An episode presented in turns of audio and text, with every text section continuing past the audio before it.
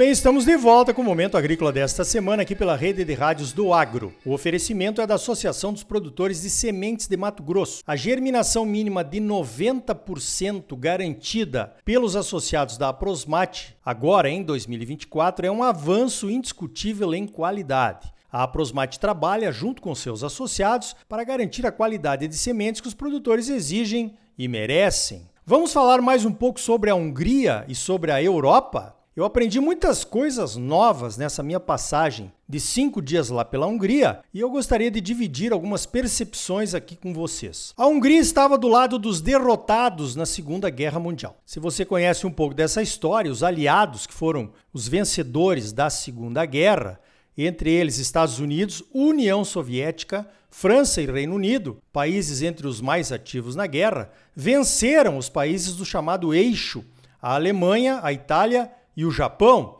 os três principais perdedores. Sim, os Estados Unidos e a União Soviética estiveram do mesmo lado na guerra, apesar dos regimes diferentes, o capitalismo e o comunismo. Aliás, foi o Exército Vermelho que tomou Berlim, a capital da Alemanha, nos instantes finais da guerra. Terminada a guerra, os vencedores se sentam para negociar quem vai ficar com o quê.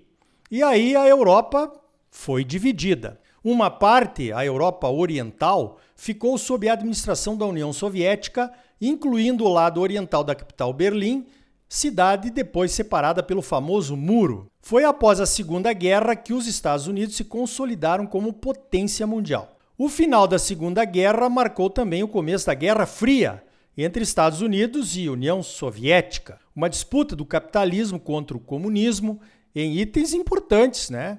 Como corrida espacial, quem chegaria à Lua primeiro, armas atômicas, quem teria o maior poder de destruição, nas Olimpíadas, comunistas e capitalistas disputando o maior número de medalhas e por aí foi.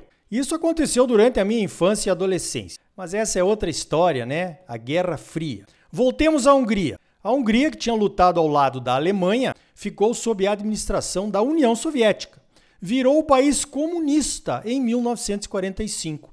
As propriedades privadas viraram terras do governo e os antigos donos viraram trabalhadores, operários de cooperativas que foram implantadas no país inteiro. Os produtores perderam toda a sua autonomia de produção. Passaram a produzir coletivamente para uma cooperativa que decidia tudo: o que plantar, como plantar, para onde enviar a produção, tudo no coletivo. Os trabalhadores recebiam apenas o suficiente para subsistir. No comunismo implantado, ninguém acumula riqueza, né? A não ser o Estado. A riqueza é do Estado, que resolve como gastar, teoricamente em benefícios iguais para todos. E foi assim até 1990, quando a União Soviética se desmanchou. 45 anos de comunismo na Hungria. Em 1990, eles recomeçaram a produzir de forma capitalista, de novo, depois de 45 anos, né? Uma geração. Pergunta: como foram redistribuídas as terras? Voltaram para os antigos donos? Não. O novo governo da Hungria organizou leilões de terras para quem quisesse comprar um pedaço. Como o pessoal não tinha dinheiro, o governo distribuiu vouchers. Isso mesmo, aqueles vouchers, um papel, tipo quando voa atrás e você ganha alimentação no aeroporto, né? Ou um voucher de desconto, você conhece. Os vouchers foram distribuídos de acordo com serviços prestados durante os anos do comunismo. Ah, você trabalhou por 30 anos numa cooperativa, então tem direito a tantos vouchers. Ah, o seu avô prestou serviços voluntariamente na União Soviética por 10 anos, mais tantos vouchers. Ah, você foi do exército, então mais tantos outros vouchers. E por aí foi. Os húngaros, que tinham ficado 45 anos sem ter posse de nada, queriam comprar alguma coisa para chamar de sua, né? E o que tinha para vender eram as terras. Então todo mundo queria entrar nos leilões e comprar terras com os seus vouchers, porque o voucher não podia virar dinheiro, né? O que aconteceu foi que pessoas sem nenhuma ligação com o agro se tornaram proprietários de terras. Um pedaço de terra para chamar de seu advogados, médicos, professores, todo mundo comprou terras. A Hungria tinha 350 mil propriedades. A Hungria é mais ou menos do tamanho de Santa Catarina. E Santa Catarina, para você ter uma ideia, tem 183 mil propriedades, a metade, né? As propriedades entre 1 e 5 hectares representam 30% das propriedades da Hungria. Um quinto, ou 20% das propriedades, tem entre 200 e 500 hectares, mas essas representam menos de 2% dos proprietários. O número de propriedades na Hungria está diminuindo agora, ano após ano. Caiu 19% entre 2022 e 2023 pois as verdadeiras operações agrícolas de agora estão comprando áreas menores para aumentar as suas produções. Principalmente as propriedades menores do que um hectare estão sendo absorvidas. Né? Olha o que chamou minha atenção. A nova agricultura capitalista da Hungria tem menos de 40 anos. É mais ou menos o mesmo tempo de produção aqui em Mato Grosso. Eles eram comunistas até 1990 então eles ainda estão reaprendendo a produzir de forma capitalista. Eu visitei uma área agrícola de lá. Eles ainda estão usando técnicas do passado, como plantio convencional, sem respeitar as curvas de nível, mas vão aprender, estão aprendendo rápido. O pessoal do Clube do Milho, que esteve aqui em Mato Grosso em 2022, me levou a visitar uma das fazendas mais modernas da Hungria. É uma empresa que planta 8.500 hectares. Eles arrendam áreas de 251 proprietários diferentes e fazem um ótimo trabalho. Plantam trigo, milho, couza, girassol, centeio, cevada, usam máquinas modernas de última geração, tratores, colheitadeiras, pulverizadores. Eles também têm uma indústria de farinha de trigo ultramoderna e produzem uma marca de massa que tem 40% do mercado das massas na Hungria. Massa de trigo duro, o Triticum durum, diferente do Triticum aestivum que plantamos por aqui. O pessoal lá sabe o que está fazendo. A propriedade é uma vitrine para mostrar para outros produtores como é possível produzir com qualidade e lucro.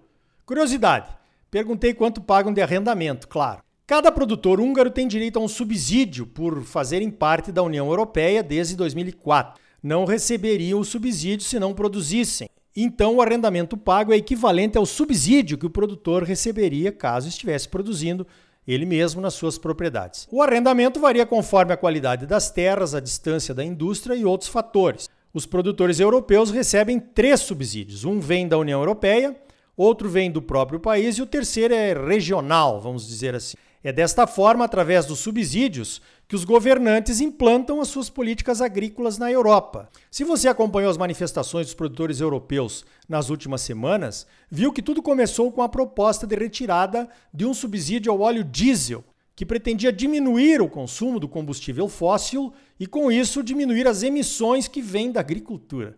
Esse foi o estopim para que os produtores começassem a questionar outras políticas agrícolas a serem implantadas para tornar a agricultura da Europa mais verde, entre aspas, né?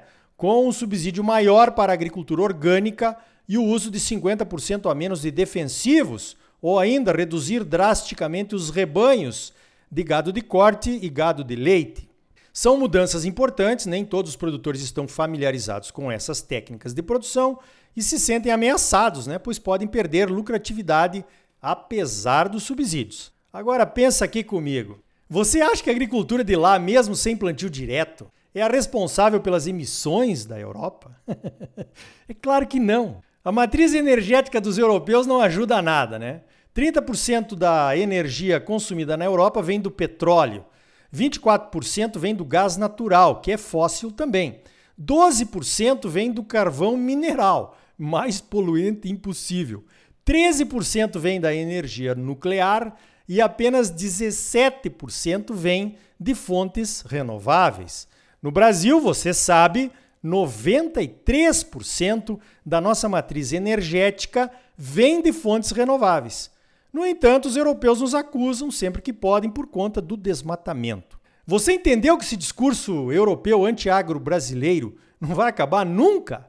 É uma forma de defender as mudanças lá no agro europeu, né? impor restrições aos produtos de países mais competitivos. É mais ou menos como os governos dizendo assim: tá vendo? A gente quer que vocês mudem o agro aqui na Europa, mas também vamos pressionar os outros produtores mundiais a fazer o mesmo. Na verdade, estamos te defendendo, diz o governo. É assim que funciona, né? Voltamos ao final da Segunda Guerra Mundial? Pois então, A semente da atual União Europeia começou logo após o final da Segunda Guerra. Entre 1945 e 1959, foi criada a Comunidade Europeia, visando estabelecer a cooperação entre os países. Em 1957, começaram os subsídios à agricultura europeia. Os preços pagos aos produtores chegavam a três vezes mais do que os preços de mercado. E barreiras tarifárias impediam a entrada de produtos agrícolas de outros países na Europa por preços menores. Toda essa questão dos subsídios aconteceu porque a Europa estava devastada pela guerra e sem produção agrícola suficiente. Eles precisavam de segurança alimentar. Veja que até hoje discutimos essa política implantada há quase 70 anos que distorce o comércio mundial. São os subsídios, as barreiras tarifárias e agora as barreiras não tarifárias. Os europeus sempre defenderam os seus produtores. Mas agora, o que parece, esqueceram a fome que a geração do pós-guerra passou e ameaçam a sua própria agricultura com conceitos duvidosos anti-agro como emissões de metano pelo gado, uso de defensivos e outros devaneios verdes que vemos por aí e que acabam nos atingindo em cheio por aqui. Então tá aí. No próximo bloco vamos falar sobre o Congresso Internacional de Biológicos, o Bio Summit, que vai acontecer nos dias 28 e 29 de maio em Campinas, apoiado pela Embrapa. E ainda hoje vamos falar sobre a Conferência Internacional do Etanol de Milho, sobre o combustível sustentável de aviação e sobre os preços da saca de milho em Mato Grosso, que não estão cobrindo os custos de produção. A Associação dos Produtores de Sementes de Mato Grosso, a Prosmate, trabalha, junto com seus associados, para garantir a qualidade das sementes que você exige e merece. Em 2024, garantia mínima de 90% na germinação das sementes de soja pelos associados da Aprosmate. Não saia daí. Voltamos já com mais momento agrícola para você.